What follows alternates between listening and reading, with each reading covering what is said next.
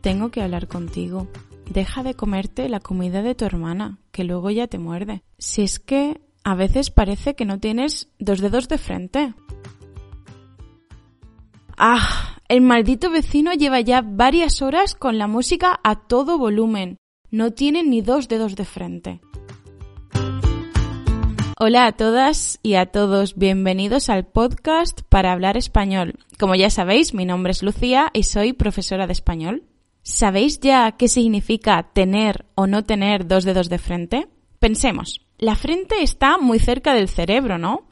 Entonces tiene que estar relacionado con la inteligencia. Y así es. Antes, allá por el siglo XIX, se pensaba que el tamaño y la forma de la frente estaban relacionados con la inteligencia. Efectivamente, ese es el origen de esta frase. Parece que si tenemos dos dedos de frente, sí somos inteligentes y si no los tenemos, no lo somos. Es decir, más frente, más inteligencia.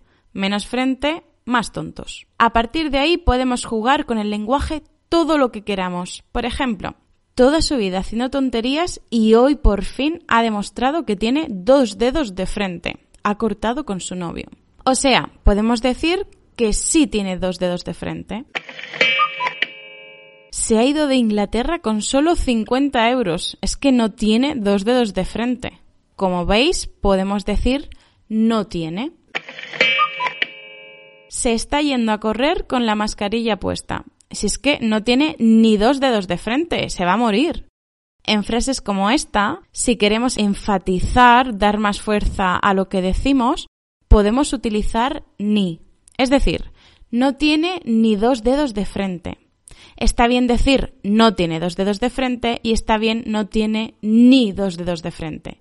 Pero al añadir ni estamos enfatizando más. En otras palabras, estamos criticando de forma más dura. Nadie con dos dedos de frente haría lo que él hace. En esta oración vemos que también podemos utilizar con con dos dedos de frente. Así que básicamente podemos inventarnos las frases que queramos con esta expresión. No tener dos dedos de frente tiene un significado muy parecido al de tener pocas luces, que es el que vimos en el episodio 6 de este podcast para hablar español, ¿os acordáis? Con el calor que hace y yo con manga larga, si es que no tengo ni dos dedos de frente. ¿Y vosotros? ¿Qué tal vuestra frente? Nos vemos o nos escuchamos muy pronto en este podcast para hablar español o en el canal de YouTube RQL. Ya sabéis que tenéis la transcripción en rql.com por si la necesitáis. Nos vemos. Chao.